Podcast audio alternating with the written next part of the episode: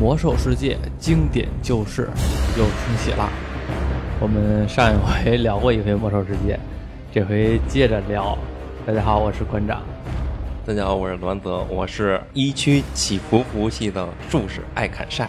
嗯，在下耀银色的雪，不是不是不不是，你是叫烟笼色的雪。对啊，现在现在因为进新小号了，叫烟笼色的雪，嗯，行有什么讲究吗？你这些名字？没有瞎起的，啊。听着牛逼一点就可以了。之前我们最开始上一回录的魔兽世界呢，因为那阵儿还没开服嘛，嗯，所以我们当时决定的是，因为只有三个服务器，当时确定下来的是布鲁、哈霍根和范克瑞斯，就是在三选一当中。然后我们当时第一反应是选的是五区的范克瑞斯，对，然后呢，但是呢，就是没有想到这个怀旧服能这么火爆。对，玩家们这么热情。对，而且我记得是你跟我说过，那阵儿其实我们最开始选服的时候，栾泽还特地说了一句，到时候啊开服的话肯定会排队，但是呢咱们也不走，咱们就跟着排，因为肯定有其他的人呢也会，就是到后期的话会有一些怕服务器鬼嘛，怕新开的服务器会变成鬼服，所以我们就在这个老服就一直排队，前期可以继续扛着。我觉得说的有道理啊，结果没扛住，结果没扛住，没扛住的是我们。我们先没扛住，所以说我们现在也换服了，不在这个所谓的五区的范格瑞斯了。不过后来现在一看，五区范格瑞斯也不是一个特别好的选择，联盟和部落的阵营比例相差有点太大了。对，不太平衡。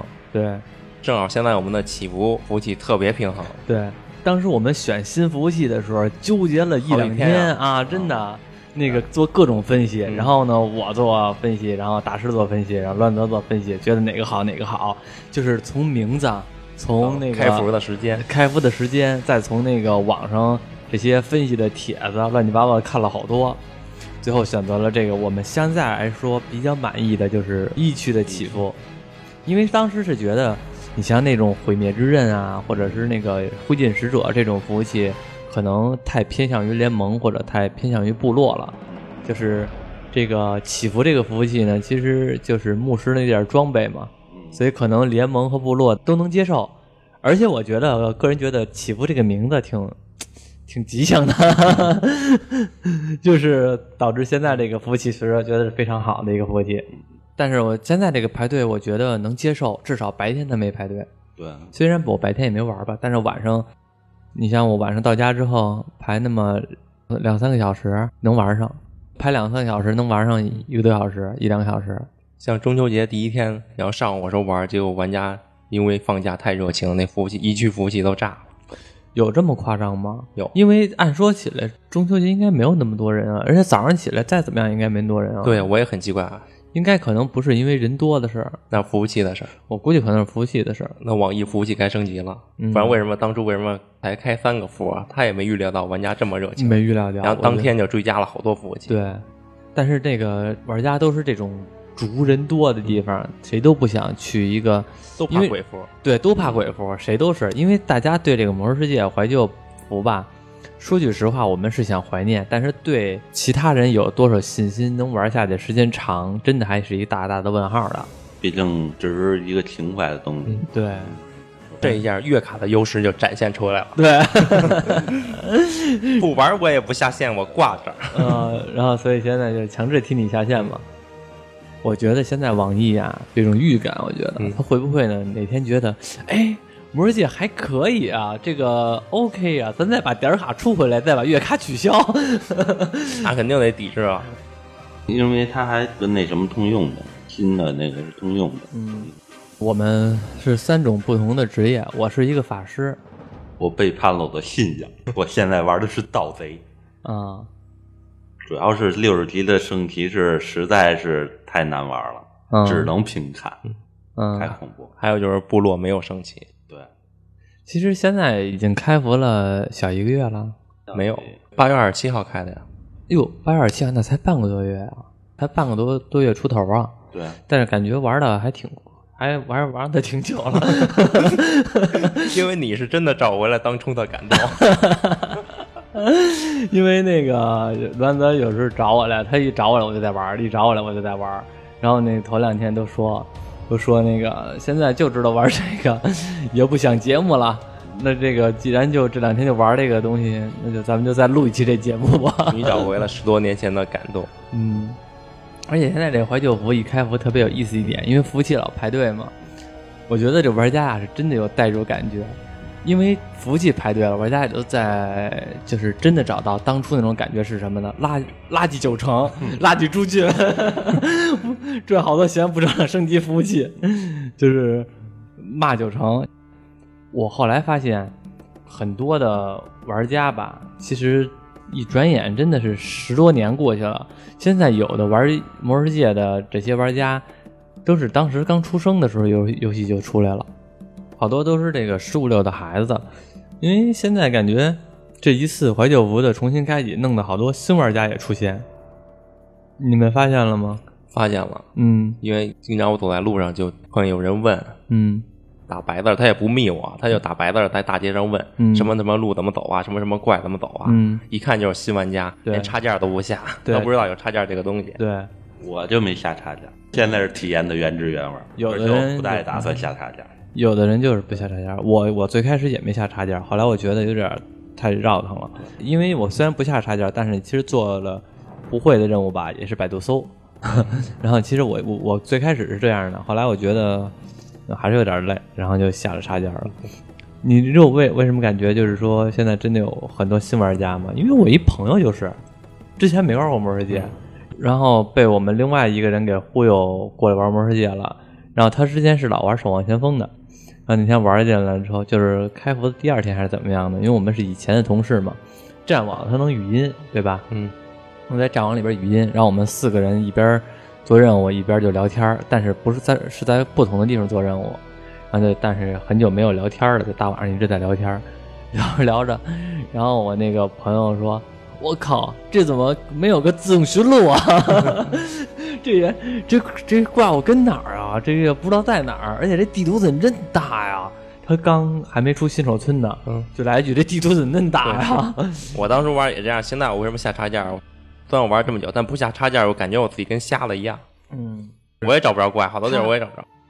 他有的时候他我能找着，比如说那个啊，那个那个那 boss 在那个哪哪哪儿的，在比如说在加东鬼屋的东北角，或者是在哪儿的东北角，对他会提示你。但他要是什么让你捡什么任务物品，嗯，就是那只需要一件的那种物品，嗯那种很难捡了。对通过他的文字描述，对是有点难找，对这个地图得有一个基本的判断，然后干估计在哪个位置。主要是那时候任务物品没有高亮提示，不像现在。哎对任务物品没错高亮。就是很多的时候，就是明明你错过这个任务物品了，但是你都不知道。对，因为我就有好几回都是，因为尤其是类似捡什么书啊或者怎么样的，因为我确实已经忘忘记当时怎么捡的了。因为你像在银松森林有一个任务，说去拿阿鲁高的一本书，在他的房间里边，我都到了那房间了，没找着，我又走了，然后去别的地方杀怪去，呃就找去。我说这他妈跟哪儿呢？然后我接着回来找。在一地上特别点儿的一个东西，然后你鼠标走到那上面还有那个齿轮，特别小。所以你要找东西，去那大概方位之后，拿鼠标跟屏幕瞎划，对我也是，一直瞎划，划到拾取那种标志就成了，对，有时候得划划会儿还能找着，也算是一种真的那种寻找的感觉吧。这也算是。早些日子叫那个影牙城堡，有一个叫那个乌尔之书，是在整个书架上，而且那阵儿的任务还挺逗的，是什么呢？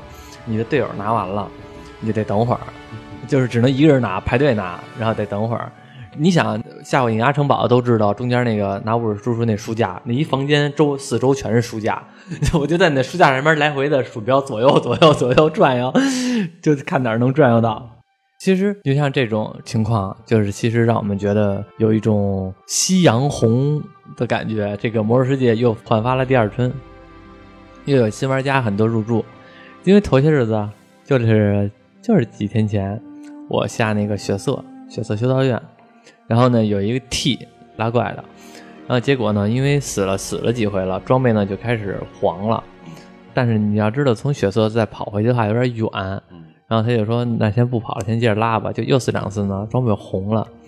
结果提来一句：“装备红了的话，会不会碎了就没了呀？” 让我一看，哎呦，还真是萌新，这不是从那个以前那个年代过来的。都没玩过。那都能坚持这么久，都打血色，还是挺不错的了。对反正有新玩家在现在当下那种快餐游戏，对，都坚持不了。，对，就是适应不了。就是我跟你说的那个，我那个朋友，我那个同事，我们当时死一起语音那个人，他说地图大那个，现在我看他已经不上线了，就是他充了一个月卡，感觉也就玩了两天，然后上去可能觉得不会玩，然后就不玩了。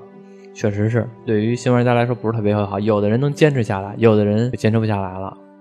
对新玩家操作还有地图的那大小什么的，应该已经不给给他带来不少什么震撼了。因为现在的游戏有比魔兽还大的地图，嗯操作复杂的也有，嗯所以不能给他带来什么太多的震撼。嗯，当初是给咱们带来的震撼。对，所以像这个一些小小朋友，十十几岁、二十几岁的，可能接受度比咱们当初时候更高。我倒没觉得，因为现在的游戏吧，这个引导做的会很好，无论是大型游戏还好，它会把这个对于新玩家的友好度的游戏前期的引导呢，会让你习惯性、重复性的很多次，它会你可能会知道这一段这阶段我要干嘛，这阶段我要干嘛，目标很明确。因为现在咱们是一个过来人的角度来看啊，是有失公允的。就像比如说我那同事，他是一个纯新的玩家，他玩《守望先锋》就不会有这种这种很强烈的不知道怎么玩的感觉，但玩《魔兽世界》还是会有的。对魔兽世界，让那个要是新手的话，最麻烦的一点就是它的引导，它任务没有引导了，它任务就是靠任务描述。对，当时没注意，现在让我重新一看，以前玩的时候都忘了嘛。他现在重新看，这所谓的魔兽世界哪有什么新手引导啊？就是底下一黄叹号，你不看你都看不见，对，就是一个不到一百字儿的一句话。嗯，天赋是干嘛的？嗯你可以通过点天赋，不是你也不知道在哪儿点。引导特别少。嗯，主要是因为当初魔兽世界刚出的时候，没有什么与它有竞争力的游戏，只有那一个最好的，大家就都玩那个，都玩得下去。现在这游戏太多了，嗯他们玩现在手游发展也特别好，特别多，甚至手游都做的跟世界似的。嗯他们玩荣耀、玩英雄联盟玩起来的人，他们肯定就接受不了这种特别极其慢节奏的魔兽世界怀旧服。嗯，他们跑步的就受不了，我现在我都受不了跑步，没有马，说不不不跟那跑步我都受不了。没错。我跟你说，就是跑步去各个任务点的话呢，但是我又特别喜欢的一点是什么呢？我懒得跑步，但是我喜欢坐飞机了。以前我是不喜欢坐飞机的，因为可能是因为点卡和月卡的关系，以前就觉得坐飞机的话就是时间在流逝。但现在特别喜欢坐飞机是什么呢？恰巧这坐飞机的时候吧，能让我拿手机看会儿手机，能让我歇会儿。就有的时候一看，哎呀，怎么到了？就是还想再飞会儿呢，是吧？就是中间这休息时间挺好的。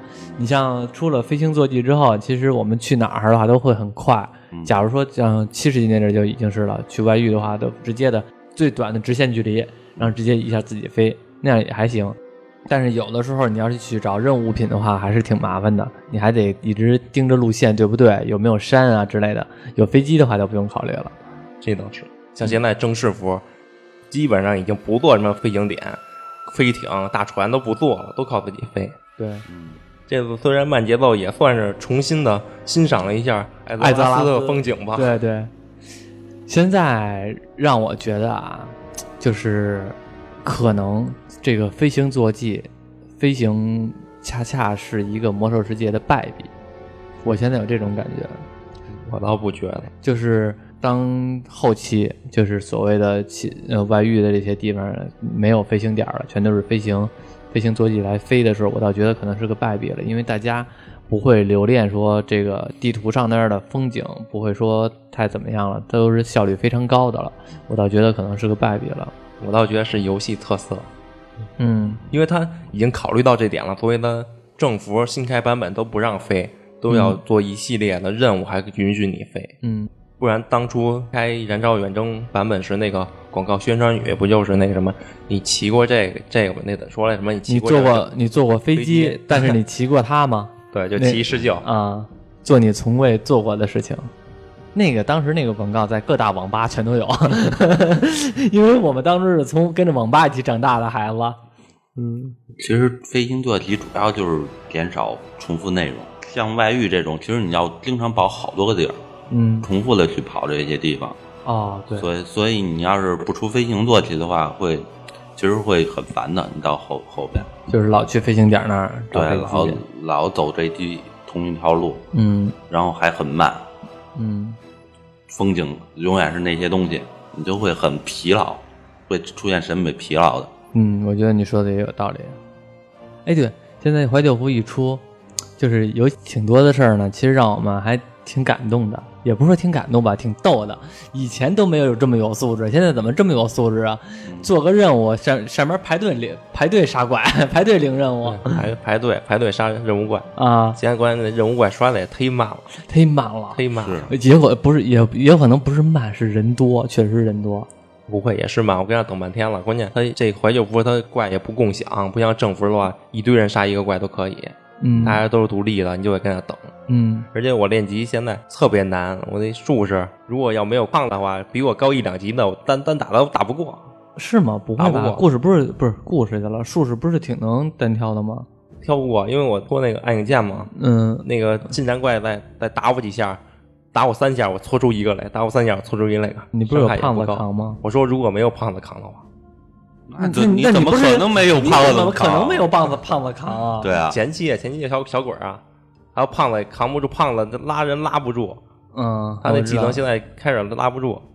现在是挺难拉仇恨的。对，我下副本就能感觉到，就是说，基本情况下你 OT 是太经常的了，因为现在等级低的副本也不用用插件看仇恨值，或者也不用这个省输出之类的。但是基本上只要 T 拉住两秒，你就你输出那么三五秒，输出五秒左右吧。像我法师用火系来输出的话，就基本上全都 OT。我这个盗贼后边要是被刺，嗯，伏击一下暴击了，绝对就 OT 了，对，就拉不回来了，基本上，因为一个伏击就半管血下去了。有那么狠吗你在有有有，一个伏击二百两百暴击两百多伤害，嗯，特狠嗯。但是暴击率是百分之十十几，不是经常暴击的。嗯。对，那也不低了，百分之十几。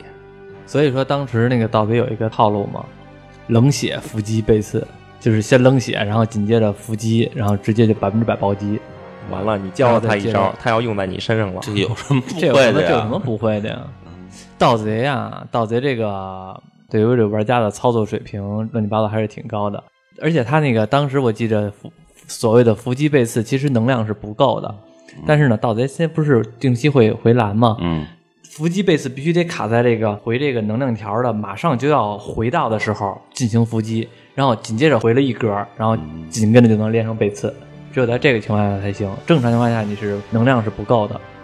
烟冷色的学又学会了，对啊，我又学会了，你死定了，我觉得你玩盗贼是不是就为了批评他呀？就是为了 K K 他呀，因为你以为呢？因为我记得烟龙贼好像对盗贼感觉一般，就是不太喜，其实我不太喜欢盗贼，对，但是我想玩一个换这个怀旧服，我想玩一个强势职业，强势职业就贼法还有战士，战士怎么会算强势职业？战士也算强势了，战士不算强势吧？是吗？PV 的话，其实还是法师和盗贼就这俩职业对，法师你玩了，我就只能玩盗贼了。嗯但是其实法师我也不太喜欢，嗯，法师真的厉害。就是为什么厉害呢？我现在真的感觉到挺阴霸的，虽然可能等级也是一个问题啊，嗯确实等级是个事儿。对方这个盗贼没那什么，我三十级的时候，我在这个希尔布莱克丘陵做任务练级，有一个三十五级的盗贼，我只有半管血；有一个三十五的盗贼，我看着他都是红字儿，然后过来偷袭我，直接我给他杀了。嗯他上来偷袭我，我闪现，然后紧跟着就变羊，然后那个第一个变羊抵抗，然后后来呢他又过来嘛，然后我赶紧双星，然后接着跑，然后呢双星到了，然后来变羊，紧跟着我还是火法，所以我用火球术打他一下，然后再接一级冰剑，然后他也没法消失，最后给他干了。我觉得这盗贼都得自闭了。在野外的话，法师还是挺强的，但是其他职业当然是有一些技能上的压制，像一些打术时候估计还是打不过。我在野外就被贼杀了，你很很比我高普通了，，追着我杵我杵我的后背，杵我屁股，我就跑，我都不理他，被他杵死了。那肯定然后我等他离我远去，灵魂石站起来，只能这么怂。还有就是练级的时候，最大感触就是那野怪怎么这么能追人啊？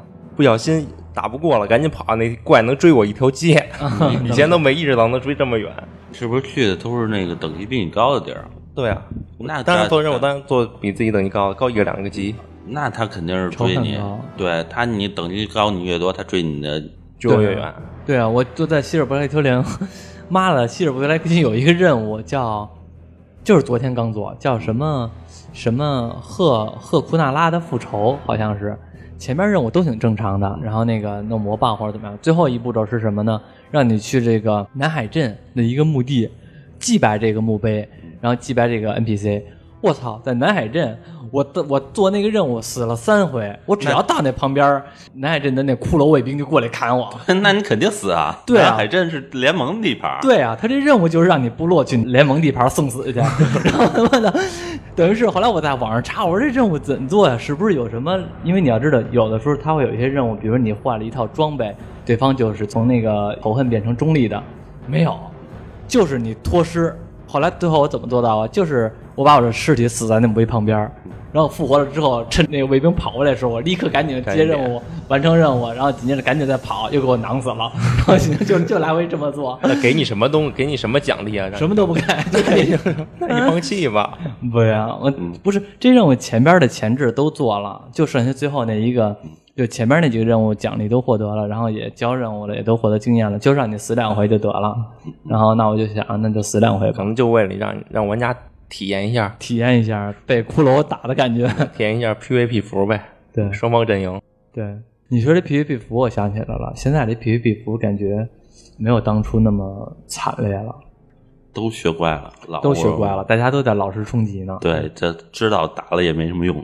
而且现在也不给荣誉。对，嗯，其实打确实收益不高，有可能会有人就是说主动杀你或者怎样，我就碰见过，就主动杀我的呀，或者怎么样的，但是还真的没有太多了，满地都是联盟，但是部落嘛，满地都是联盟，然后大家都是做自己任务，没事儿都是我还犯个贱，这边人杀着怪呢。然后我给人扬了，扬完之后我还哈哈笑一句，我就哈哈就跑了。你是帮他加个血，是看他没血了。是有的时候我确实这样，我一看这哥们没血了，得到我扬他一下，然后扬完了之后哈哈笑一下，自个儿跑了。然后有的时候看联盟打怪打的差不多了，然后我过去一火冲把怪打死了，然后让他少打两下，没有那么强烈的那个野战的欲望，或者说也有，但是现在啊，我觉得现在有一种风气特别不好，嗯，就是你只要野战了，动不动就叫人。原来也那样。是原来也那样，但是现在感觉动不动就叫人。你只要在希尔伯莱精灵，我只要杀一个人，动不动就有可能就因为一场战争就谁都做不了任务了。对就是你会有很强的负罪感。你说死就死了，重新复活，咱再杀回来，就是就咱俩单挑，不就咱俩单挑？就是说下回江湖再遇见的话，你再杀我就完了。嗯现在动不动就叫人也好，就容易一场小规模的战争引起变成大规模的战争。就是练金练练烦了，其实也是。嗯，PVP 这件事儿让我最烦恼的就是没有战场，我觉得也是。对，极大的影响我的练级欲望。嗯，因为当时是靠着战场升级的，对，战场还给经验，咱们这仨都其实都算 PVP 来着，对都喜欢打战场 PK 什么的。对，只不过我们技术好点儿。不过你这盗贼我他我期待和你 PVP 的这个环节，因为法师和盗贼这两个，我觉得在 PVP 领域来说是宿敌，对，就是他们两个这个职业是确实是这其实这俩职业是 PVP 最最好的。就是经常都是五五开的这俩职业，对，这俩职业就是看对方的手法。你像术士打法师，其实是带有碾压性，然后呢，法师打战士带有碾压性，啊，但是盗贼和法师 PK 的话，确实还都是看对方的手法有一定的。还是势均力敌。对都有克制对方的招儿，对，就是我偷袭，我反偷袭。对，不像其他职业，这个就是见面就死了那种。现在这怀旧服 PVP 平衡性还是差，因为那时候暴雪根本就没考虑 PVP 这个东西主要还是他是做的还是 PV PVE，方面。嗯 PVP 就是一个符合背景，联盟和部落对立这个背景嗯加上去的，嗯其他的平衡其实它没没太那个调整。嗯。现在玩这个魔兽界，咱们也都是哎，忘了说了，嗯，我是三十四级了，你多少级了呀？二十六，二十六，你呢？二十，二十。你看咱们玩的的都不快。都不快，都不快。有的人已经那什么了，我觉得，对我觉得我练的就还算是在咱们当中啊，嗯算是比较快的了，因为可能上瘾时间多。因为因为你找回了当初的感动。你知道最开始的时候，我们在范克瑞斯的时候，我练的就是最快的，然后练到了十级，然后是咱们换的服嘛。当时你知道我怎么着吗？我上班的时候就是在排队，就排一百多人。然后呢，我早上起十点上班，上班就开始排队。等我下班了之后，然后呢，我游戏不退，嗯我把显示器关了。我到家之后呢，我从我家再把我自己给顶上去，这样的话呢，我的排队就会接着排。那天我是早上起十点排队，等晚上十点我进入了游戏，整整排了十二小时。是啊，我去！哇，多么热情的玩家呀！后来我必须赠送一张月卡，一次奖励。后来那什么，看我那个朋友，我另外一个同事升级更快的，在哈霍根，号称不是第一大福吗？嗯在哈霍根都不下线的。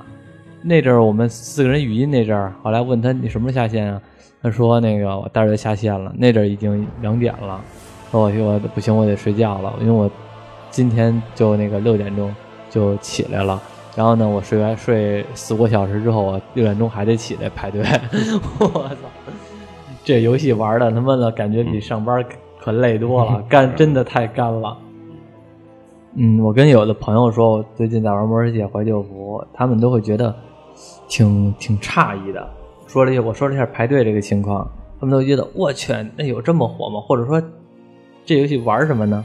我说就是就是体验一下当初的那种感觉吧。其实就是其实就是我觉得啊，可能是人到所谓的中年，然后呢又想回到，又知道这个时间的宝贵，想回到当初的这种感觉了。因为魔兽世界十多年了，肯定也积攒了很多的玩家。嗯然后一开怀旧服，大家都特别热情的去去玩儿。而且还有很多那个魔兽新的玩家可能没进过那个六十级，嗯，所以他们可能也想回去嗯看，。就像咱们一样，想体重新体验一下。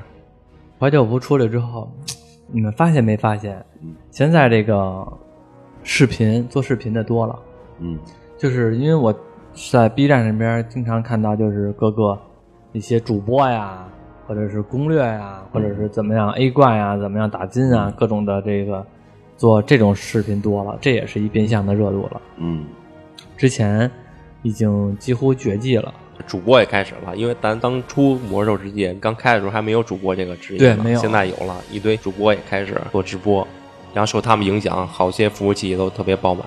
对，比如说布鲁，都是前三个服务器都是因为有也也都跟着去的。也是因为开的早啊，开的早是一个原因，但是你现在坚持这样排队的有很多一部分可能就是冲主播去的，嗯。或者一些知名的那个团，嗯，就是在那个我知道，正式服里边就就是工会嘛，对工会很老的嗯。老牌工会，比如说星辰，对，嗯，好像是哪个工会，星辰在哪个服我忘了，因为星辰对于一些玩魔兽的老玩家知道，星辰号称是当时中国不是号称，应该就是中国第一大工会，各大部分都是他最早开荒成功的，几乎都是。对，能跟国际服务器竞争首杀的那种。对对对对对，星辰是非常牛逼的一个工会。现在网上呢，因为我在知乎啊，或者是在哪儿也能看到一些消息，就是说主播的这个职业的诞生，然后把这魔兽世界呢有好有坏。好的是带进来更多的新鲜血液，坏的呢，其实这个风气呢，可能大家对于我们这种老玩家来说呢，感觉也不是那么的美好。就是比如说主播的出现，然后导致这个服务器的经济开始失衡，一个人带领着工作室或者是怎么样的，能左右这个服务器的整个的经济。带领他的粉丝嘛。对，我记着之前看视频嘛，皮皮不是在布鲁吗？嗯，我忘了是多少级了，直接的就有一个牛头人交易他一百斤。在刚开服，他十几级、二十级，这是一百斤是什么概念？对你先说你有多少斤？我现在才有十五斤，这么多？嗯，我有四斤。这一百斤真的就是这个有点太夸张了。这个一百金这个金额啊，肯定不是正常途径获得的，就是肯定是通过工作室啊，或者是正常玩家是不可能达到的。所以说，就是你会能感觉到粉丝效应在这个游戏当中呢也会渗透，并没有当初的那种每个人都是穷呵呵、苦哈哈的过日子。对，咱起伏服务器本来不用排队，嗯，然后晚上突然就要排两三个小时，为什么呀？为什么？因为谣传啊，有一种流传说冯提莫在起伏建号了，真的。我们工会就有人喊，有人说这个聊这个，是吗？对。嗯，就是很多人就是冲着这个主播什么的去，之后工会有人说冯提莫根本不玩，是啊，你当时一说，因为听众可能不知道我的表情，我的表情是带有一点点儿那个，嗯，不是一点点儿，你就是充满了质疑。不是这个表情，其实不是质疑，懂的人自然懂，就是你会明显感觉到不是玩这种游戏的人，因为再怎么样，PDD 还是那种老玩家呢。也不定啊，也都是道听途说。嗯你说现在让我感觉什么吗？有的人啊，因为你要知道，有的人擅长有的游戏，有的人不擅长有的游戏。嗯，你像我不擅长英雄联盟，不能说不擅长吧，就玩的比较一般。不是不擅长，是咱们年纪不不擅长了。对，但是这个《魔兽世界》这个游戏，腾让我感觉，哎，因为我看那些网上的那些视频，有的现在的这些主播玩这个，我会发现他们也不会玩，就是他们鼠标党或者怎么样的，拿鼠标过去点一些比较常用的技能也是经常的，然后那个我会感觉还不如我呢。当时有一段时间都想，嘿，要不然我也那个开个 PVP 直播。有的新主播就蹭个热度嘛。有的确实是因为这个东西还挺吸粉的。我因为我上班的时候，我一个朋友还说呢，哎呦，最近这个斗鱼上直播，好多的都在播《魔兽世界》和救赎。我说是，工作室也多了现在。嗯，因为主播和工作室，我感觉是有点息息相关的。工作室是会逐利的，所以他会看哪个主播在哪个服务器影响力，他会这工作室就会入驻这个主播。这也是工作室和主播比较起来，都是受我们老玩家没有那么欢迎的。我来聊聊我玩这段时间感受吧。行，我感觉呢，还是这个任务吧，有点难的这个情况下比较好玩。就是因为我是玩到二十多级那是没下插件，后来就玩到插件了，然后感觉还是自己搜任务那阵儿，其实是能看的是最有意思，每个任务都看了。当时我玩这游戏的时候，我想的也是，就是说我要多看看任务。现在其实我虽然使插件了，但是其实每个任务也会看，但是记忆力肯定就没有那样好。当我到达三十级的时候，现在开始这个血色的 AA 队开始就多了。那我现在其实也是步入到这个 AA 队的这个环节了，因为我是法师嘛。升级呢，可能是比以前吧，我倒没感觉快多少，但是有一点是肯定的，就是没有做任务那么累了。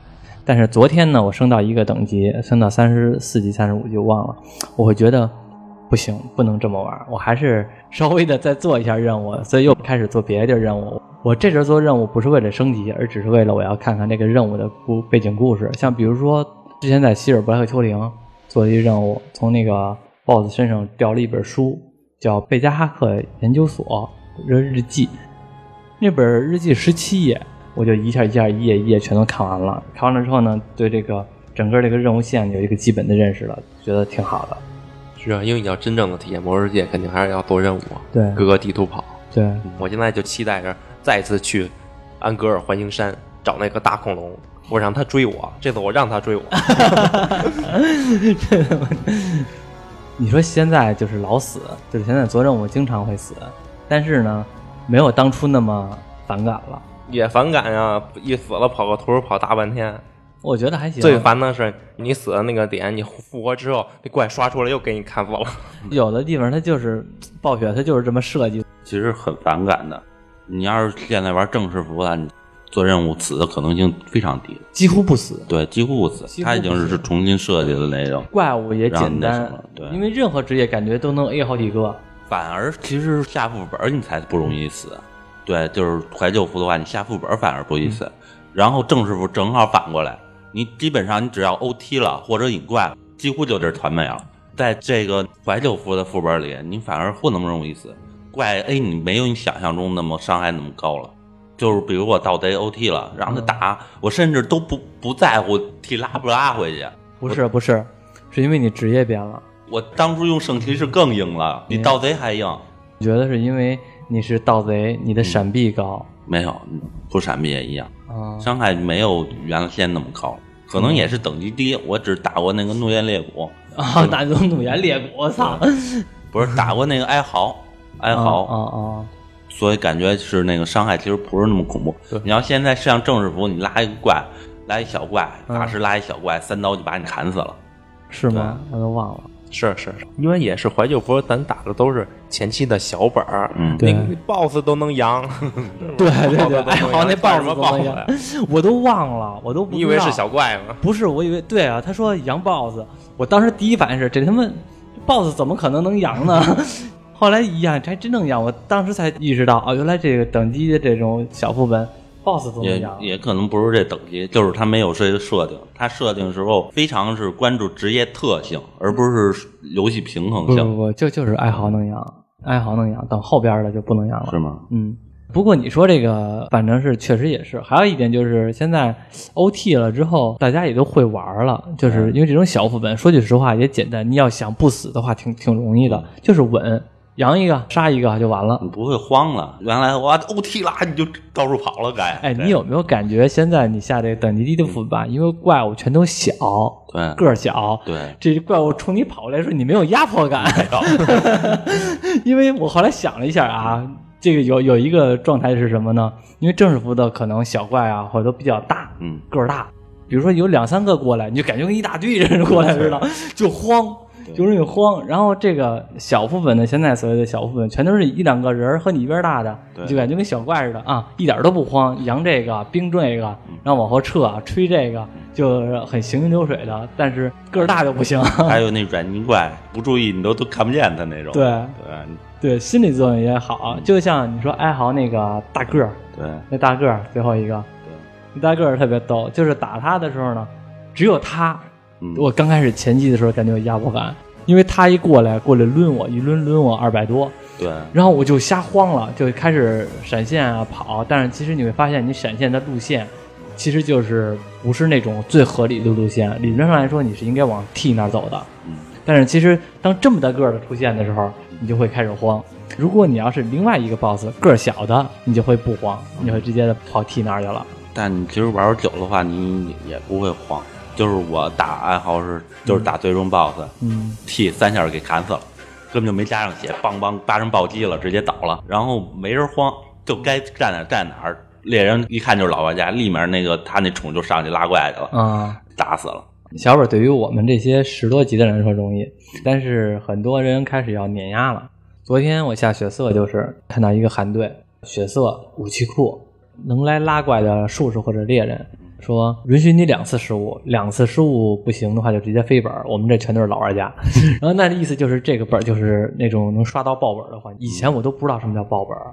呃，不是，我我以前知道过爆本儿，因为以前是我在六七世纪那阵儿，我曾经闲的没事儿，也是在网上说什么单刷血色挣钱，我曾经刷过爆本儿，就是自己刷，后来我就给忘了。现在我又重新意识到啊、还有爆本儿这个概念呢，就是你频繁的进一个本儿，速度太快了，你就没法重置了，就是爆本儿了。现在获取攻略的成本也低了，网上有太多攻略了，A 怪的攻略，头些日子特别有一点不公啊，就是之前老玩家吧，他说这个所谓的这个副本怎么那么难，什么研磨怎么那么难，当时你必须火抗烧到多少才能打过这个本儿，然后那个反正把这个本儿吹得很难嘛。嗯，那结果现在呢，怀旧服一开，其实发现没多久的时候，甚至有的人还没到六十，然后这个团队可能配置都不是那么对合理，就把这个研磨给干死了。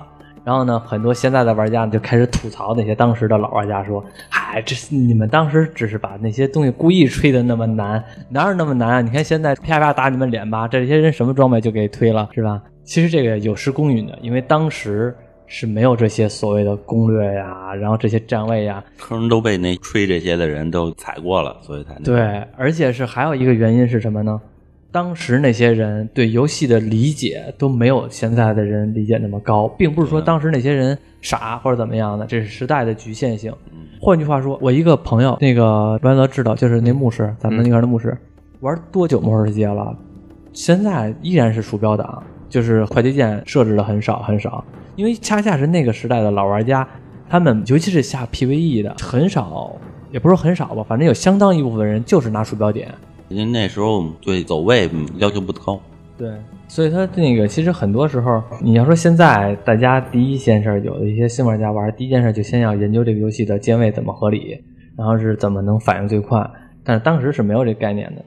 当时也有这概念，但有的瞎 PVE 的就是看你走位了，你只要技能该加加上就行了。现在的眼光来看，当时老玩家的开荒难度是有失公允的，当时确实是能卡住这么多人是有一定道理的。哎，对了，你说这我想想，昨天我看一视频特别逗，《炉石传说》里边不是有一张卡吗？火车王嗯，啊，你知道那故事吗？知道啊？哦，你知道这背景故事吗？是 外国一玩家 火车王引了一大堆怪啊，把我也昨天我昨天刚知道，因为我看那视频逗死我了。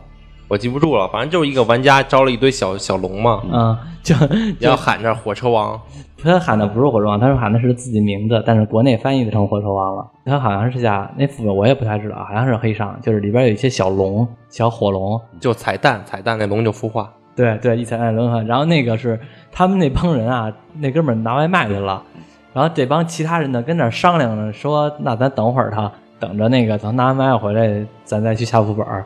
那哥们儿跟那坐那儿喝水，结果呢外卖拿回来了，这帮人还在商量着，结果那哥们儿一过来之后。就喊着，他喊的是自个儿名字，但我忘了叫什么了。咱就就套那中文就是“我是火车王”，呱就冲到火盆里边了，所有人都愣了。我操，这什么情况啊？然后结果就所有人过去赶紧的去救他，然后这哥们儿无敌炉石跑了，然后所有人团灭了。然后后来可能暴雪觉得这视频特别有意思吧，做了一个《炉石传说》里边的英雄，那张卡还挺牛逼的，两血六攻带冲锋。出来之后，对方能召回来两条小火龙，你知道的呀，太晚了，这多少年前的事儿了。是吗？我刚知道。好尬这段儿。也聊了这么多这个怀旧服开服之后的感受了，然后我估计录完这期节目，待会儿再玩会儿。上一回怀旧服的时候呢，让那个风一雪还跟我们聊了聊这个故事背景，这回再跟我们聊一聊。咱们一聊这话题呢，就绕不开剧情。呃，上次是讲完黑上、纳法里安，嗯还有拉格纳斯，还讲了我们的精神领袖提里奥弗丁的那个崛起史。嗯然后这个就是六十集第一个版本的，基本上比较重要的剧情了。嗯到了下一个版本，安琪拉虫群、安琪拉神庙这个版本主线就非常明确了，就是打安琪拉里边的虫人。安琪拉是什么背景故事啊？嗯，这个其实背景补充的非常多，讲它得讲一个非常非常久远之前的故事，就是世界诞生的故事。啊。对，那时候啊是宇宙没有实体宇宙的，就是没东西，里边只有光辉和那个虚空，嗯。这两股算是能量的东西相互碰撞，嗯。撞着撞着呢，产生大爆炸了，各种大爆炸，就跟咱们宇宙大爆炸似的，嗯。诞生了实体宇宙，各种星球都出来了。嗯那时候没有什么生物，嗯诞生的是什么呢？是元素、纳鲁嗯这些能量生物。嗯，纳鲁就是那个光之纳鲁呗。对，说呢就是跟灯泡似的 不是窗花似的，对对一片儿对还发亮，叮叮叮的发亮是吧？对，对对，叮咣叮咣的这这纳鲁就元素，这拉格达斯维斯就是元素，嗯然后还诞生一个非常强的生物，就是泰坦嗯。萨格拉斯。呃，萨格拉斯，萨格拉斯是坏的，但他之前是好的，嗯。还有那些其他的泰坦。嗯。他们其实从星球的核心叫星魂的东西诞生的，嗯他们诞生了这几个，但是世界上还有其他的还在沉睡的这些泰坦，但是非常少。嗯。相比那个他那宇宙中那啊好几千万、好几亿的星球来说，非常少，嗯。可能一个星系里都不一定有一个。他们就开始找，然后萨格拉斯找的时候找到一个，但是他已经被虚空大军，就是七点零新出的一个背景的 BOSS，虚空大军，七点零新出的，对，新出了一个概念，嗯不是没有真正出场，就是打了萨格拉斯，把他囚禁时说：“你们不能囚禁我，因为我要对战那虚空大军，你们囚禁我就完了。”那怎么又这个对新出的一个算是吃书行为，这很那什么。嗯虚空大军他已经占领了星球，这星球彻底腐化了，没救了。萨格拉斯把他劈了，嗯劈了之后，萨格拉斯就觉得哇，虚空大军太厉害了，我必须阻止他。怎么阻止呢？我把整个宇宙都给灭了，他就占领不了了。哇，对，他就这么堕落了。烟烟笼色的血带入了萨格拉斯，康过了 吗？准备那个把宇宙灭了，然后他把之前他自己囚禁的恶魔都放了，嗯他以前是专门抓恶魔的，嗯都放了，组建燃烧军团。还有一个有泰坦的星球，就是咱们的艾泽拉斯。嗯然后虚空大军比泰坦之前先找到了，找到之后，往他那个派了四个非常强力的，算是分身之类的，还是延伸之类的，嗯就是上古之神，哦四个上古之神：克苏恩、尤格萨隆、嗯恩佐斯和亚沙迪。哦，对，他们是这么来的，侵占到那上边了。当时艾泽拉斯上身上边没有生物，虚空大军比这个这四个上古之神还狠还狠。啊！对，上古之神只能算是他的小弟。我去，对，这个四个降下来占领艾泽拉斯了，嗯也不太细讲，就是他们有个手下，嗯一个是无面者，一个是那个虫人，亚基虫人叫泰坦来了，就是他们在占领还没完全腐化的时候，刚开始泰坦就找着了，很幸运的先找找着了，嗯然后泰坦把那个亚萨提干掉了，嗯。把他直接从那个地星球上给拽出来，嗯。给撕碎了。但是他们邪神已经扎根到这个艾德拉斯了，嗯。杀掉一个就对艾德拉斯有严重的伤害，嗯。他们就不敢杀，都封印了。嗯。无变者也跟着封印了，然后虫群被杀了大部分，剩下一小部分跑了，嗯。分成三股，嗯一个是跑到那冰关王川那边，就是那个巫妖王，对巫妖王那个那岛叫什么来着？那个诺森德。诺森德，对，诺森德。嗯。在那儿变成那种蜘蛛一样的，嗯。对，还有就是那个沃三那个虫的一样的英雄叫谁了？忘了，那个就是小强那个，对，小强变成小强，不死族那个小强，对，变成那样的，还有蜘蛛那样的。另一个是螳螂妖，就是螳螂妖熊猫那个潘达利亚上面那些啊螳螂妖，啊看着跟螳螂似的，螳螂妖嗯进化成那样了。剩下一只跟甲虫似的，就是安琪拉虫群，所以他是上古之人手下。安琪拉这个庙封印的就是克苏恩，嗯，然后这个版本剧情就很简单，嗯就是联盟和部落发现了那个虫群的活动，嗯可能是当初的封印松动了，也可能。嗯然后他们就是集结所有人灭了他。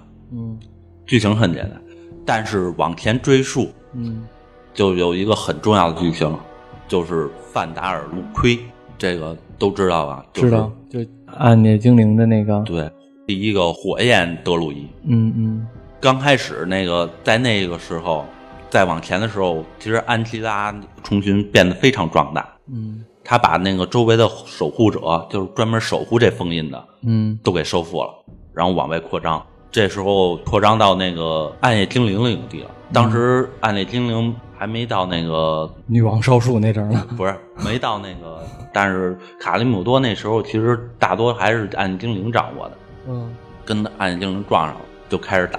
然后范达尔路盔的儿子嗯范达尔路盔指挥非常强，他们虫群打不过，但是他是一个宠儿子宠的特别那什么的，他到哪儿都要关心，嗯，他儿子到哪儿他都关心。嗯。然后发现了，哇，这太宠了，然后那我把你个儿子干死吧，嗯。设计陷阱把他儿子抓了，当着面儿给撕了，嗯。给撕碎了啊，那个挺伤心了，节节败退。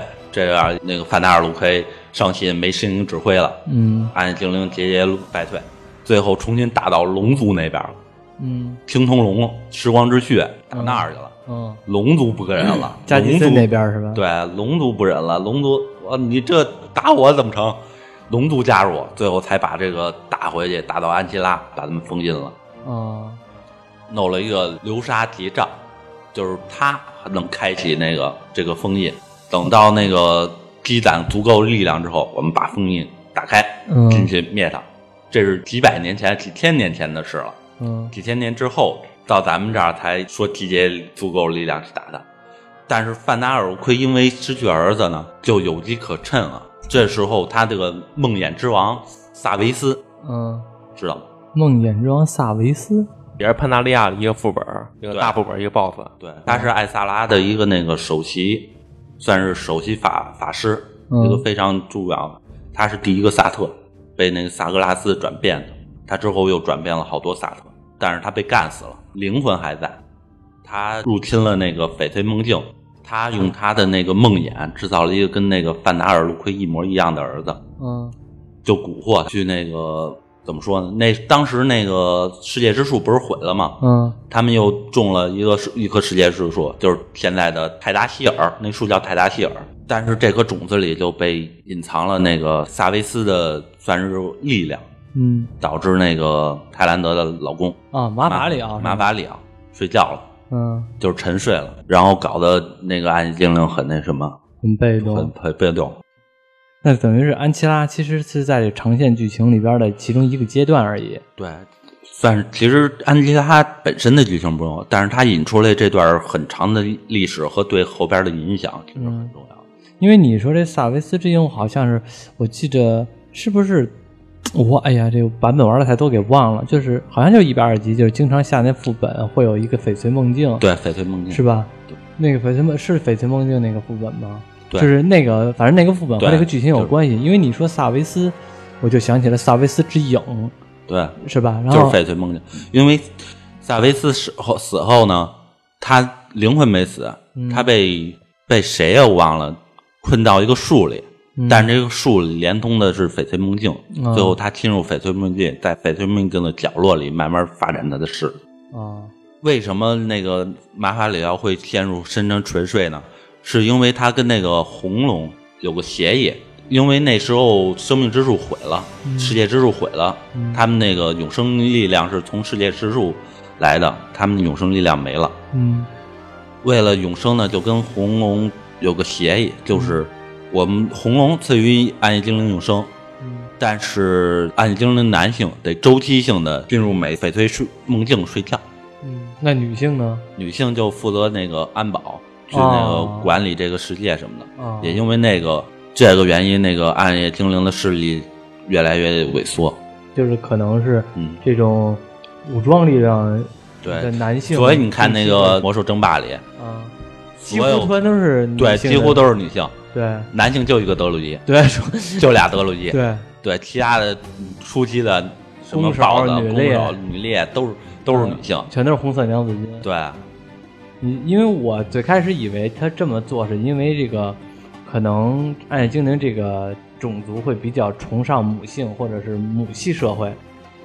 不是原原来也是领导者就是马法里奥，嗯因为他是第一个德鲁伊，嗯也不是说按你精灵里第一个去学德鲁伊之术的，嗯，大德鲁伊。对的他是统治者，他也是他推翻的那个艾萨拉的统治，嗯。但是为了永生，他必须去翡翠梦境里去睡觉，那就是沉眠。他们沉眠算一种冥想，会帮助那个翡翠梦境聚集力量，来治愈那个世界树造成的创伤。哦，对，那你说，那像那个萨纳留斯，他不是这个马法里奥他师傅吗？对，那他是男性啊？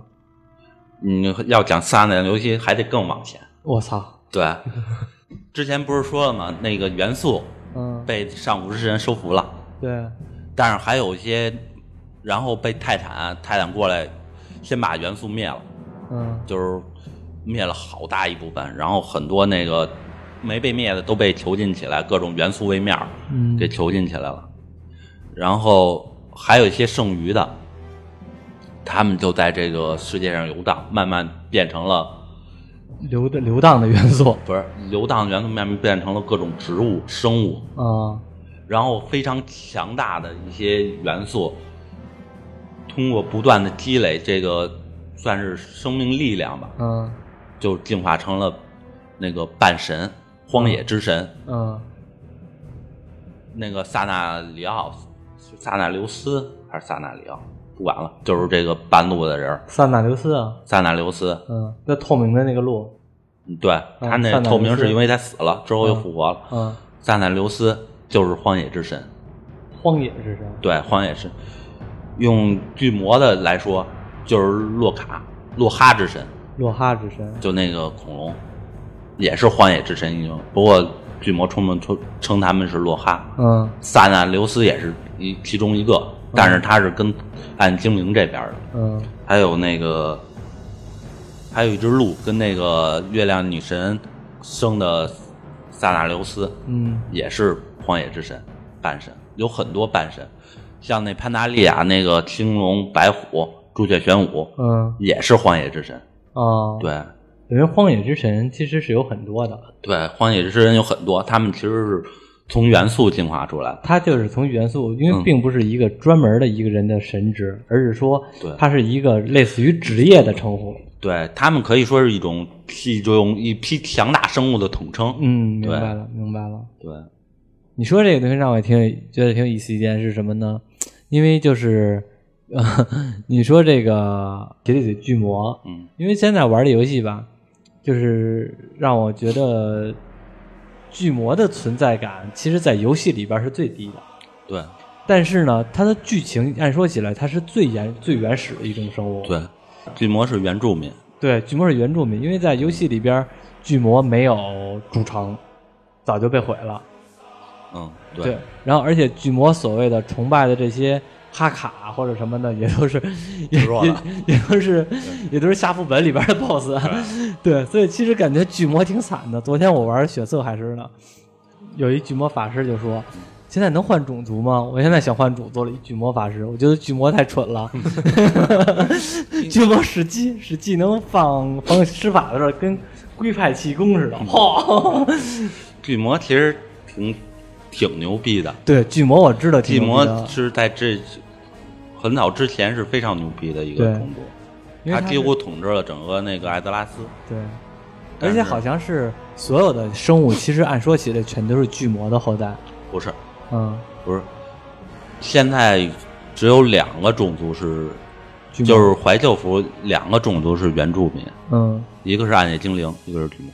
但是暗夜精灵不是巨魔的后来的这个不是牛头人也是三个牛头人。哦，不是，我是说暗夜精灵不是其实是巨魔的这个一个支线吗？对，巨魔是本宗，暗夜精灵是他的支宗，嗯，这是分宗吧？不是啊，巨魔是为什么？是被那个永恒之井，嗯，就是艾萨拉发现的那个嗯之前那湖，受到那个永恒之井一散能量影响嗯进化而来的，嗯不能说什么支宗什么的。嗯，是，那就是它的原始，原始的好像也是一个暗黑巨魔，嗯，对，对，也是偏那种跟暗界精灵习性很像的那啊种。啊对，它是进化而来的。啊，所以说巨魔这个种族在这里边好像比较的尴尬，比较对，最后衰落了，对，就是所谓的那叫什么帝国来了赞达拉帝国。啊？对，赞达拉帝国，对，赞达拉帝国衰落，然后这里边所有的种族都有一些背景故事，牛头人的背景故事感觉就是跟老农民似的，没牛头人的那个背景故事，他原来他也是诺森德的，是吗？对，诺森人的野牛人，野牛人，对，最后有一部分跑到这个卡利姆多这边，嗯。转变成牛头人，然后留在那儿的还是野牛人，嗯。然后再往北的就是牦牛人。野牛变成了家丁了，就是就是，但是给人感觉啊，就是所有的部落里边的，你像巨魔，一看就是属于那种类似于吃人比较野蛮的那种的，对信奉巫术、信奉萨满、嗯这种的环节。然后那个亡灵呢，就是比较阴暗的，因为毕竟是从人类然后变成的不死族嘛。对，嗯，兽人呢，大家都知道是从那个那个咱那个不是那个诺，那不是也不是诺什么叫德拉诺，德拉诺，对，是从德拉诺过来的，其实也是有一些背景故事的。只有牛头人感觉从来没有出过什么太坏的牛，嗯，全都是，当然肯定也有坏牛啊，但是有。但有，但是感觉坏牛的嗯。这个这个就没有那么多，大部分还都是那种爱好和平，我们的祖先在忽悠着你 那种感觉，就是那种在大草原上奔跑，然后特别憨的那种。对特别憨的那种，然后就算是当战士也是，嗯，嘣冲过去，关键就是咱这个颜值的时年代，那个巨魔的颜值太低了，对，人都不爱使那颜值，那个巨魔剑号。但其实原最早的原住民这得算是，对对对，但其实这魔兽世界这个八个种族，没一个颜值高的，都不帅。嗯，人类也挺丑的。啊。对啊，没一个好看的。嗯，比较起来，暗夜精灵和人类女还行。暗夜精灵其实女性角色长得都还行，无论是即使是你看啊，就是这个男性，其实我不知道，因为咱们的男性是因为是咱们是男性的原因，还是怎么样，反正看男性觉得都挺丑的，男人类的男性也挺丑的，一个都跟大胡子大叔。然后那个，但是女性呢，看着确实是还都算比较好，就是有各自的种族特色，像比如说那个母牛，就感觉畜牧队的能挤奶的牛，牛是那种感觉。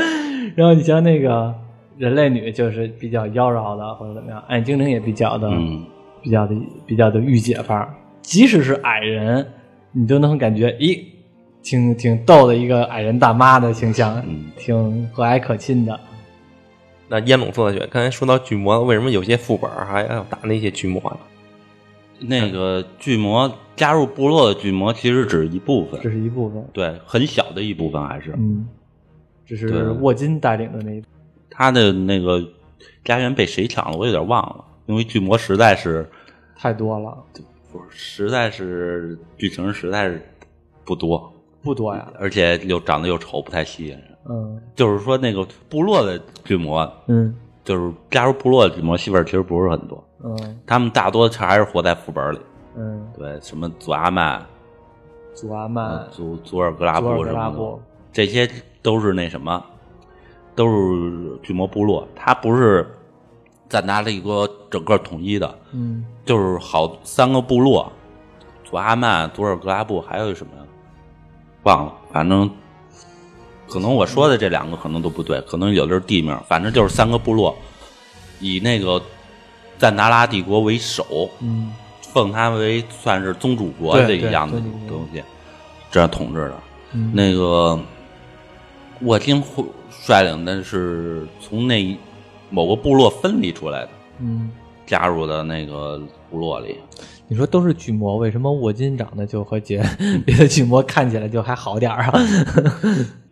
头领嘛，得嗯颜设计好点儿。颜值就会高一点好，其他巨魔，咦，地包天一个个的。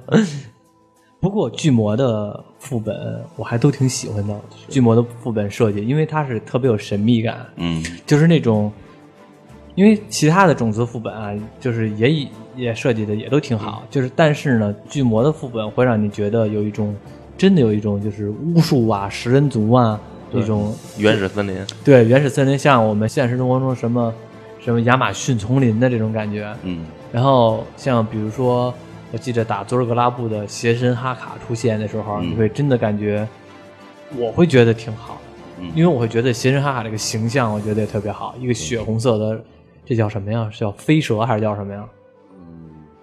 这个形象我也不好形容，就是类似于飞蛇这种东西。对，反正还挺有意思的。邪神阿卡究竟是什么？你看着那个他们奉敬的神都是洛洛哈神明，都是荒野之神。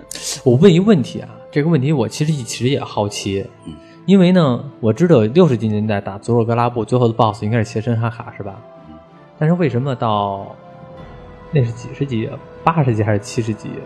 反正重置的那一版，重置的那一版打的是金度，嗯，和阿卡打死了。对啊。忒简单了，对啊就是一哈卡打死了。换个 BOSS，对，换个 BOSS，他想复活哈卡之类的。啊，，对，这金度感觉就就没劲了，没劲了，没劲了，真感没劲。觉不是神。哎呀，什么而且打金度最没劲的一点是什么呢？你不打他，打锁链，打那三个那个锁链，嗯，就感觉有点无聊。而且金度这名字听着也比较的，也比较的有乡土气息，跟嗯金宝、就有点这种感觉。所以或者你想啊，因为在北京，就是说你说儿化音，你像佐尔格拉布的哈卡，听着好像挺神秘的。打谁去？打啊、打金度去。打金度，就感觉跟打元宝似的。行，说了这么多，有就穿插点巨魔的，巨魔其实是直接穿插的。然后、嗯这个六十级年代还有一个最后的阶段了吧？N 黑叉叉，最后一个最后一个，嗯，纳克萨，马斯，嗯，这个剧情其实也挺多。纳克挺多吗？我感觉纳克萨马斯剧情感觉好像不其实他们剧情都是在背后的。嗯，你要真的在那个里边，其实剧情不是很多，对啊，就是过去抄了纳格萨马斯，就非常简单。但是它里边有其实有几个重要的人物，嗯。一个是就是总 boss 科尔斯加德，嗯。但是他的剧情其实主要是集中在魔兽争霸嗯嗯，那时候，就是巫妖嘛，对巫妖，他开始其实是那个提瑞司法议议会的一个法师，啊，这点我知道，但是他研究的是通灵术，嗯。他就是一开始研究死亡术，研究研究着，研究到一程度，被那个当时的巫巫妖王那个还不是祖，对，还不是瓦尔萨纳奥祖发现了，召唤他，去那个冰冠王川那儿嗯见面了，然后分给的任务就是让那阿尔萨斯堕落，嗯他就到处散播瘟疫，嗯然后干最大的事儿就是把斯坦索姆整个嗯给那什么了，给感染了。嗯然后他被杀了之后，阿尔萨斯就去冰冠王川了。嗯他被阿尔斯干掉之后，阿尔萨斯去冰冠王川，然后变成那个死亡骑士，嗯回来又复活他。要复活他得怎么复活啊？一个是找到他的骨灰，嗯那个是在一个那个白银之手的看守的墓地里，嗯他把白银之手打了一遍，嗯这等于白银之手给给惹了。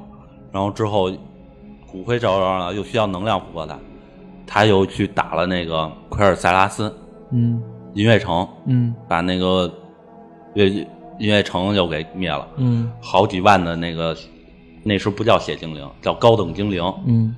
给干掉了。然后高等精灵王子叫萨什么来着？嗯，叫就叫他逐日吧，者吧，哎对，叫忘了。注视者吧，实在忘了，四个字好像是。对，萨萨开头太多了。对。对，逐日者这精灵王子带着这这些是难民逃难，嗯改叫血精灵了。然后太阳井复活科尔斯加也被污染了，太阳井复活基尔加丹，不是复活的，是招吉尔加丹，嗯复活了科尔斯苏加德，哦用太阳井能量。所以说，那个血血精灵之所以流亡，跟那儿到处跑，就是因为阿尔萨斯的这个把那个音乐城给灭了。啊对，挺惨的，特惨。然后科尔斯加复活了，可以说整个《魔兽争霸三》的起因都是这科尔斯加德他是一个幕后的黑手，对对幕后的黑手，他更像是一军师。对他因为可巫妖巫妖这个形象，其实就是那种像永远是站在巫妖王旁边的一个狗头军师那种感觉。也因为他这个功绩嘛，嗯整个可以说是他经他手塑造了现在的巫妖王，嗯。他就成了副手。嗯。然后，因为阿尔萨斯跟那个纳奈奥祖合体的时候，嗯。其实是两个思思想同时在的，嗯。他们在脑内互相打，嗯，打了很多年。这也就是为什么那个巫妖王坐在那冰冠王船上就没事儿干了，他就一直在跟那个阿尔萨斯可以跟纳奥祖可以说是灵魂在身体内互相交战。哦阿尔萨斯把纳奥祖灭了之后呢，又在思考之后计划，就这样做了好几年，一直到纳克萨马斯这个版本之后，他才派那个纳卡萨萨马斯那要塞嗯跑到这个东部王国，嗯准备大举进攻。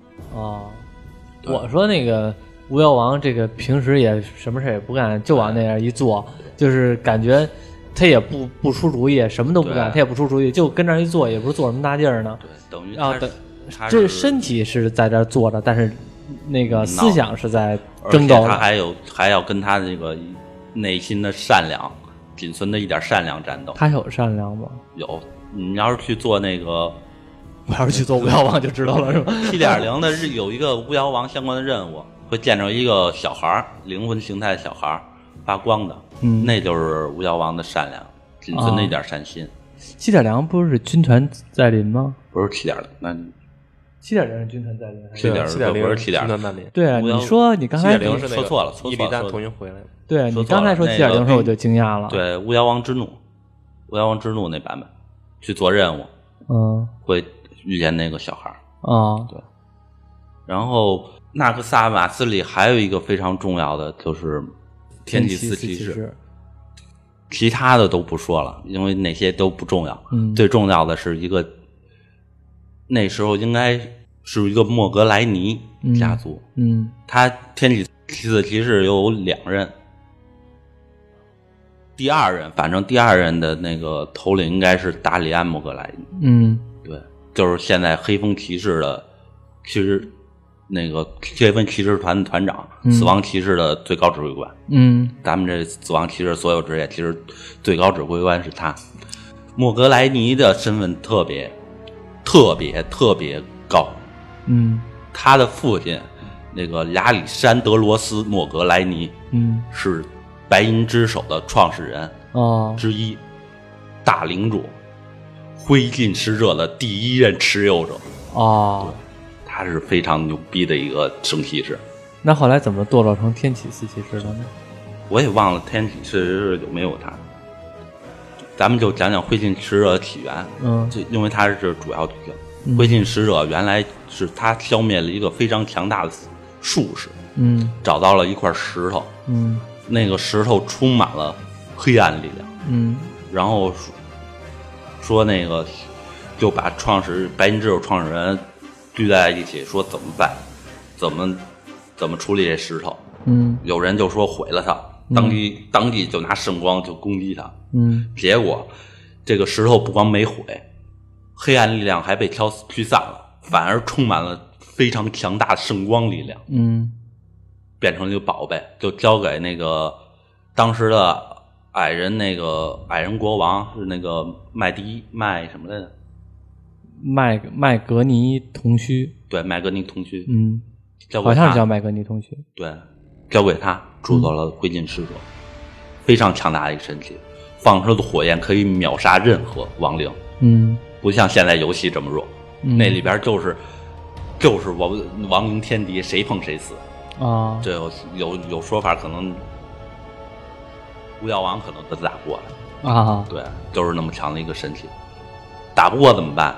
打不过他就蛊惑了他的儿子嗯雷雷诺莫格莱尼。嗯他那个时候，莫格莱尼管教特别严，对大儿子、对他期望很高。嗯莫格莱尼那个管那个雷诺期望很高，所以对他很不好。嗯就是那个科尔苏加德很容易就蛊惑了他。嗯然后在一次斯坦索姆的那个，他想净化斯坦佐姆，嗯冲去打斯坦佐姆，结果儿子就背叛了。他把所有亡灵一大圈包围他的时候，他把所有亡灵干了，累得不成。然后他的那个儿子就拿起刀捅了他，把莫格莱尼捅死了。嗯然后雷诺呢，也非常有名的一个人，嗯，血色修端阳也知道吧？你知道血色十字军他建立的，哦？最后 BOSS 狗男女嗯，就是雷诺。嗯，对啊，狗男女是雷诺。对狗男最后 BOSS 不是有一个说起来吧，我的勇士，起来的那个就是雷诺，嗯雷诺莫那莱怎么跑那个血色？就是他，那怎么跑血色时间那三十多级副本儿混去了？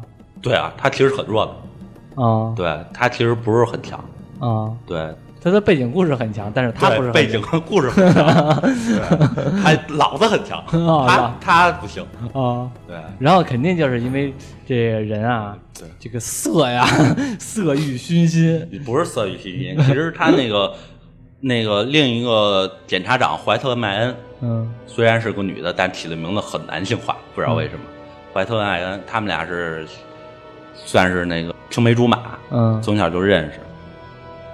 然后那个麦特霍恩其实知道这件事，嗯知道他查了福建这事，嗯，但是爱他喜欢他，嗯把这个罪行隐瞒了。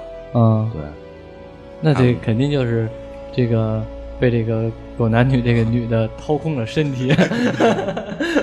就是血色十军军的建立，其实都是莫格莱尼的旧部。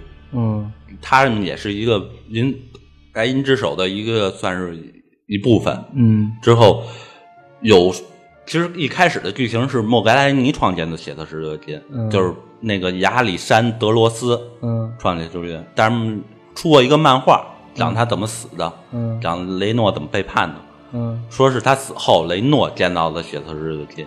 嗯这个反正不管怎么样，这个血色十军力量属于是莫格莱尼家族的。嗯，其实按说起来，他也是和白银之手有息息相关的关系。对，息息相关的。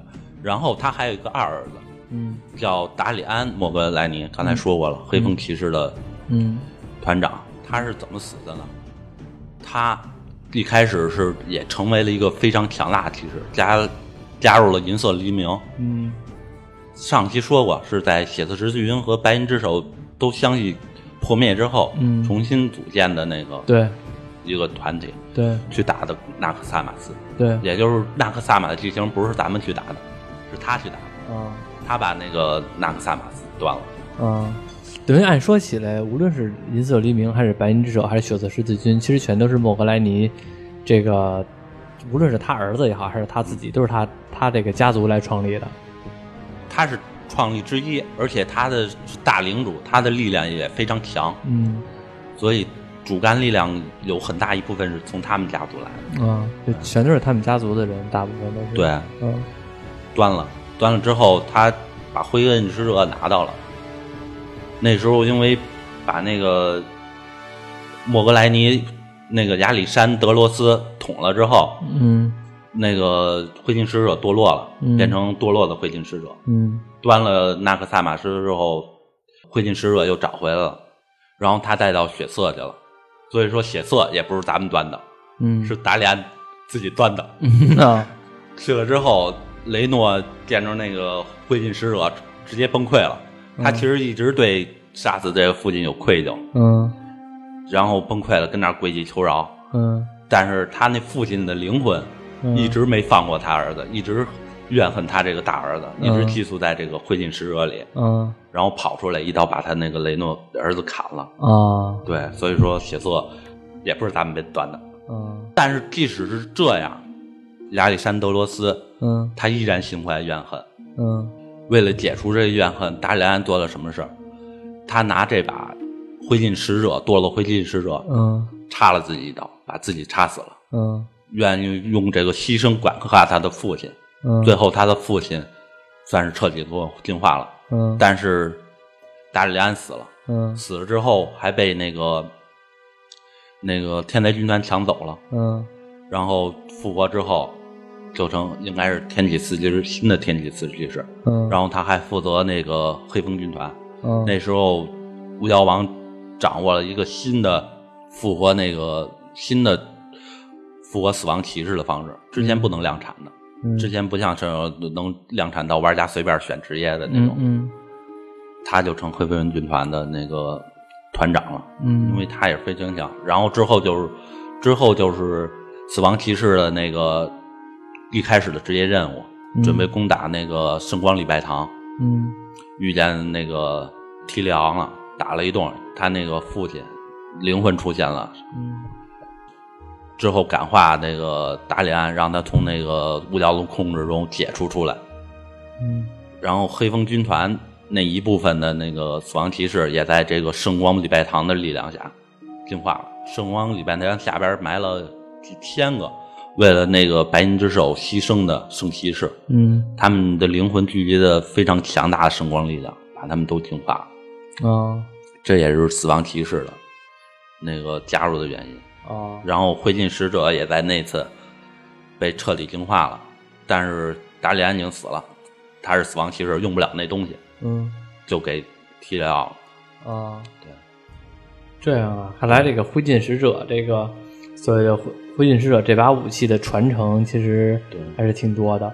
其实你说的天灾的事情只是其中一点儿，对倒是这个这个这些东西倒比较多。对恰巧现在我也是在打血色修道院这个嗯阶段这个副本，也就是三十级到四十四十五级这个阶段。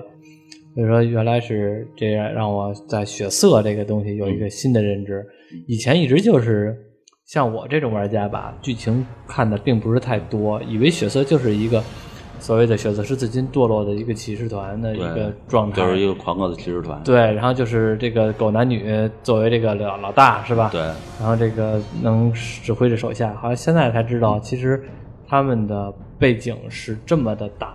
对，那个血色十字军再往深了说，嗯雷诺其实也是一个傀儡，嗯他背后统治的是那个恐惧魔王，我忘了叫啥了。嗯是魔兽争霸的三，希尔瓦纳斯不是攻打那个洛那个洛丹伦，嗯就是现在幽暗城是吧？嗯抓了两个那个恐惧魔王，嗯然后让一个魔王杀死另一个，死的那个被杀死那个，化身一个算是主教，算是一个神官、大主教一样东西，控制这个血色十字军。啊对，因为恶魔杀死不了恶魔，嗯杀死之后他就回到那个虚空，很快就复生了。啊比其他人杀的他要快得多。然后啊他就化妆成这个主教了，过来控制那个。这样啊，好庞大啊！这个魔兽世界的剧情，我觉得真的是讲不完。就是太多了。我我们也录了两期《魔兽世界》，前边呢我们接着聊了一下我怀旧服怀旧服这个感受，然后呢现在呢因为有这个怀旧服，然后呢有些新玩家也有一些老玩家，老玩家其实知道的也不是特别多，反正也说了一点这些剧情，能让大家对这个游戏的理解也更加深刻一点。不要觉得这个是十五年前的游戏，就觉得画面和现在游戏没法比，然后是也就那么回事儿。不要觉得也就那么回事儿。这游戏我觉得在整个网络游戏史，别说网络游戏，整个游戏史上都是浓墨重彩的一笔。就是暴雪这家公司，有网上网上有句话嘛，能杀死暴雪的只有暴雪自己。所以现在就是让人感觉，我一阵儿就是真有这感觉，就是说《魔兽世界》开到了八十五级之后，感觉真的是把之前的《魔兽世界》给杀死了。这个和这个鬼蟹应该是有一定原因，但是他后来就不祸害这个《魔兽世界》了。行，那今天这期节目我们聊的也差不多了。但是怀旧服的剧情也就到这儿结束了。对，等以后开下一阶段七十级的时候，咱再接着剧情。七十集的剧情就更有意思了，因为他们的名气就更大了。伊利丹啊，对七十集的剧情，七十集的剧情好像听起来，嗯，没有那么。其实你这里边已经介绍了部分七十集的东西了，七十集其实它很多剧情其实不是当时的剧情，嗯很多都是背景上的很大的一个支撑。嗯因为到那个德拉诺了嘛，嗯，有很多七十集不是到那个外遇吗？外遇就是德德拉拉诺。你看你这不知道剧情吧？外遇就是德拉诺，是被毁了的德拉诺，到时候再讲吧。反正这很大的那个一部分的兽人的剧情，可以好好好聊聊。哦，那德拉诺之王那个德拉诺，那是几百年前的德拉诺，不是，那是平行宇宙的德拉诺，没被毁掉的德拉诺，还没有变成外遇的德拉诺。那是用那个时光之龙穿越回去。哦，还真是我，因为德拉诺，我因为我是七十级之后脱坑的，然后剩下的我都不知道了，因为我当时就以为，当时就是以为那个是伊利丹这个或者太阳井囚禁这个，我没有，我还真不知道这个就是德拉诺。那等到时候再讲，那但是这个到时候再讲，估计是一年之后了。哎期待那天的到来吧。嗯待会儿有时间我就可以问你。行，好了啊，那就这样了，拜拜。